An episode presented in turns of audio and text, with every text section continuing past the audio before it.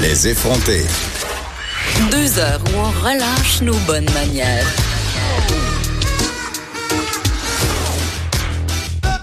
Cube Radio. Nouvel éclairage euh, avec des guillemets je dirais, sur le rôle de la génétique dans l'orientation sexuelle. C'est un article du Devoir que j'ai lu et je disais en début d'émission que ça m'avait fait tiquer. C'est une vaste étude qui identifie cinq variantes génétiques plus fréquentes chez les homosexuels et qui conclut quand même qu'il n'y a pas de gène gay. C'est une étude internationale quand même là, qui a été publiée dans la revue Science. Et j'ai envie d'en discuter avec Marie Ouzo de cette étude-là. Marie, qui est directrice générale du groupe de recherche et d'intervention sociale, plus connu sous le nom de Gris Montréal. On le connaît plus médiatiquement sous ce nom-là. Bonjour, Madame Ouzo. Bonjour. D'abord, euh, j'imagine que comme nous tous, vous avez lu euh, cet article du Devoir, cette étude-là. Euh, qu'est-ce que vous en avez pensé à prime abord? Ben, écoutez, c'est toujours euh, une question un petit peu délicate. Hein. Pourquoi est-ce qu'on fait ces études-là? À quoi ça sert? Quel est l'objectif des chercheurs? Comment est-ce qu'ils euh, constituent leur corpus de recherche? Alors, ça donne lieu à toutes sortes d'interprétations. Moi, j'en arrive toujours à me poser la question, mais vraiment du pourquoi, en fait. À quoi, à quoi, ben, à quoi ça sert de faire ce genre d'études-là? C'était ça mon malaise, parce que là, on a fait toute cette affaire-là, ça a coûté des millions de dollars. Ce mhm. sont des équipes scientifiques euh, quand même prestigieuses qui se sont penchées sur cette question-là. Ça a été publié dans une revue tout aussi prestigieuse. Mhm. Euh, et, ces variantes-là dont je parlais tantôt, euh, elles sont du gène, elles sont tellement minimes mhm. qu'elles ne peuvent absolument pas et dans aucun cas être utilisées pour prédire l'orientation sexuelle d'une personne. Et là, je, vous avez dit quelque chose que je trouve fort intéressant et je pense qu'il est là le malaise que j'ai nommé. C'est pourquoi on fait ce genre d'études-là? Pourquoi chercher un gène gay? Alors, je pense que pendant longtemps, si on a un peu un regard historique sur ces études-là, on cherchait la cause du problème. Oui, je pense que c'était clair. Là. On cherchait... Anomalie. Voilà. Qu'est-ce qui fait que ces gens-là, ils sont comme ça? C'est un peu comme ça que c'était euh, présenté. Je pense qu'on n'en est plus là. Puis, effectivement, l'intérêt peut-être d'une étude comme celle-là, euh, à grand déploiement, à grands frais, et par des, des institutions très sérieuses, bah, peut-être qu'on peut se dire, OK, ben là, la question est vidée. Là. Qu'on arrête de dire qu'il y a un gène sur lequel on va pouvoir agir et qui... Ben, ben c'est ça sur lequel on va pouvoir agir. Ça, ça implique l'idée que l'homosexualité, ça se guérit. Eh bien oui. Et ça, c'est une pente qui, en tout cas, moi, je trouve excessivement dangereuse. Je ne sais pas si vous êtes d'accord avec moi, Madame Mouzeau, mais on faisait un reportage ici sur les thérapies de conversion. Mm-hmm. Tu sais, c'est quand même.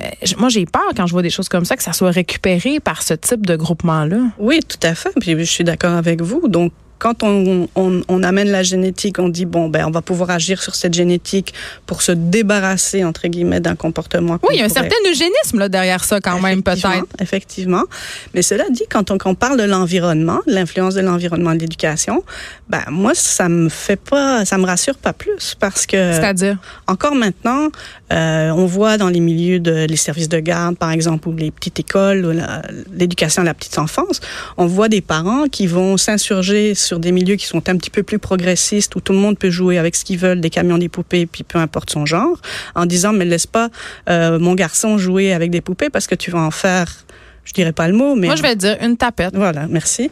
Enfin, je sais pas pourquoi je vous dis merci, mais ben non, mais parce que je pense qu'il faut nommer les choses parce que mm-hmm. malheureusement, ce sont encore des mots qui sont qui sont dits, des insultes qui sont mhm. prononcées. Et je sais pas si vous avez suivi euh, l'histoire du designer Marc-Antoine qui s'est fait tabasser en, Charlevoix, s'est fait traiter de fif. Je veux dire, l'homophobie larvée, les gens, personne personne dans la vie va se dire, il va dire, va revendiquer être homophobe, mais beaucoup de personnes ont des comportements homophobes sans le savoir. Puis ça, c'en est. Bien Dire à un petit gars, je joue pas avec une poussette. Ben oui, exactement, exactement. Et puis on a des, on a des attentes bien définies de ce qu'un petit gars doit faire, une petite fille doit faire. Puis si les études disent, ben oui, il y a une partie importante de l'éducation de l'environnement qui agit là-dessus, ben alors ces personnes-là, elles vont être confortées dans cette idée-là. Ça renforce. Voilà, ça renforce. Alors d'un côté, que ce soit génétique, que ce soit lié à l'environnement, que ce soit un mélange des deux, moi je pense que la vraie question, elle est pas là. La vraie question, elle est comment est-ce qu'on peut faire de l'éducation. Prenons cet argent-là, faisons de l'éducation pour qu'on puisse vivre dans une société où chacun peut aimer, en fait. C'est ça la question. Et s'accepter comme il est. Exactement. Et vivre comme il est. Moi, si euh, je, je, me promène euh, main dans la main dans la rue avec ma conjointe, euh, ça m'intéresse pas de savoir si c'est à cause de ma génétique, de mon environnement ou de mon éducation. Je le fais par amour, puis ça devrait déranger personne. Et si on doit dépenser des centaines de milliers de dollars pour prouver, ouais, c'est ça pour prouver ça. J'aimerais mieux qu'on déplace ces investissements-là et qu'on euh, fasse de l'éducation, euh, mm. qu'on parle de civisme, d'altruisme, d'acceptation des différences et de l'autre. Madame Ouzo, euh, les festivités entourant la fierté viennent de se terminer. C'est mm-hmm. tout le mois d'août. On a vu ça passer euh, très très populaire, faut le dire là. Euh, vous avez eu plein de gens, mais encore à chaque année, euh, et malheureusement, je dirais, euh, des gens remettent en question la pertinence, soit du défilé, parce que je pense que c'est ce qu'on connaît le plus, c'est ce qui est le mhm. plus emblématique, mais des activités aussi qui sont vues autour. Euh, est-ce que c'est encore pertinent, la fierté, en, en 2019? Écoutez, si vous saviez le nombre de jeunes, moi que j'entends jeunes et moins jeunes d'ailleurs, qui viennent, qui habitent un peu partout au Québec, dans les régions éloignées. Qui, se déplacent? Qui se déplacent et qui nous disent, parce qu'il y a une journée communautaire aussi la veille du défilé, où les organismes communautaires comme le nôtre, bon, expliquent leurs services, puis rencontrent la population. Et les gens qui nous disent, vous savez, comme ça me fait du bien, moi, qu'une semaine par an, et pour ce qu'on parle du défilé, un jour par an. Oui, c'est ça. Euh, je puisse me sentir euh, entourée d'une masse importante de gens qui m'acceptent comme je suis et ceux qui ne se déplacent pas mais qui voient les images à la télévision et qui disent bon ben voilà oui je ne suis pas tout seul. Alors on, pense que ça c'était dans les années 60 mais c'est pas le cas hein. c'est pas le cas du tout. Il y a encore des gens qui ont besoin de voir des images de d'avoir des modèles qui leur démontrent que oui on peut être heureux euh, oui on peut vivre une vie parfaitement normale euh, peu importe son orientation sexuelle ou son identité de genre parlant de gens qui se sont déplacés, euh, il y a le lieutenant au Québec euh, du parti d'Andrew Scheer, hein, du Parti mhm. conservateur, euh, qui a assisté, qui a participé aux activités entourant la fierté. Mhm. Est-ce que c'est un move électoraliste, vous pensez?